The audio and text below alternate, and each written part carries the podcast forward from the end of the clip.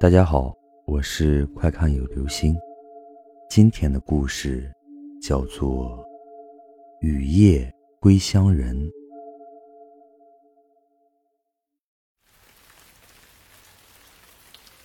雨越下越大了，现在正值清明时节，许多人都在准备着回家看看已故的亲人。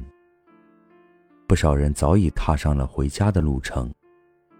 他也已经准备好了。他是一个农村出来打工的小伙，因为家里穷，没钱供他读书，而且他还有个妹妹也在读书。他为了给家人减轻负担，毅然跟着村里的人去城市打工。收拾了一下，这个月虽然精打细算的过日子，可是依旧没有攒多少钱。算了。还是走回去吧。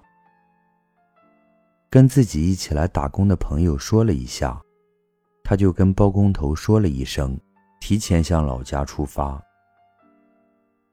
雨中的山路十分的泥泞，他深一脚浅一脚的向前走着。啊！突然，他踩空了，一头栽下路旁的坑里，他被摔懵了。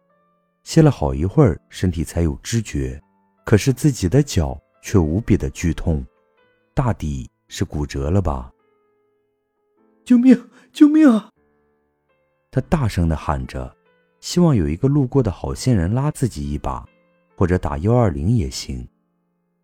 求救声被大雨所吞没，人们看见山路崎岖泥泞，都选择了走大路，尽管小路很近，也不敢走。就这样，他到死前都没能看见一个人来帮他。他死了，灵魂从身体上脱离出来，看着自己浑身都是泥的尸体，呆住了。妹妹怎么办？老母亲怎么办？怎么办？他变成了鬼，所以没有办法流眼泪。哎，幸好碰到我这个鬼差，要是旁人……早就都拉走了。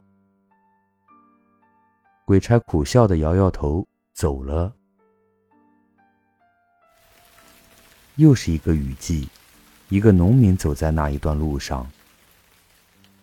这该死的雨怎么不停了？还没完没了了。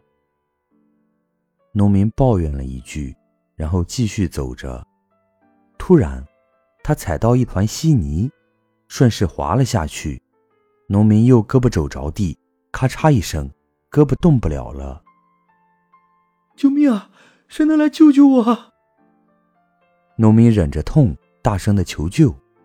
这时，一个穿着黑袍子的男人站在了上面，伸出了手，把农民拉了上来。谢谢兄弟了，多亏了你啊，不然我这条命算是交代了。农民笑着说。大哥，能不能帮小弟一个忙？黑袍人说道：“只要我能做到的，兄弟尽管开口。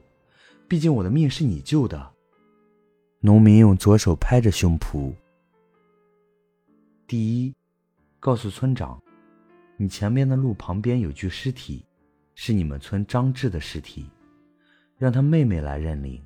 记住，是他妹妹，不能让他母亲来。第二。”求你们村长帮忙修一条水泥路吧，不然这里会有更多的人摔下去的。说完，黑袍人突然消失了，农民眼都瞪直了。农民去了前面路下看了一眼，果然看见一具被雨水泡得发肿、爬满蛆虫的尸体。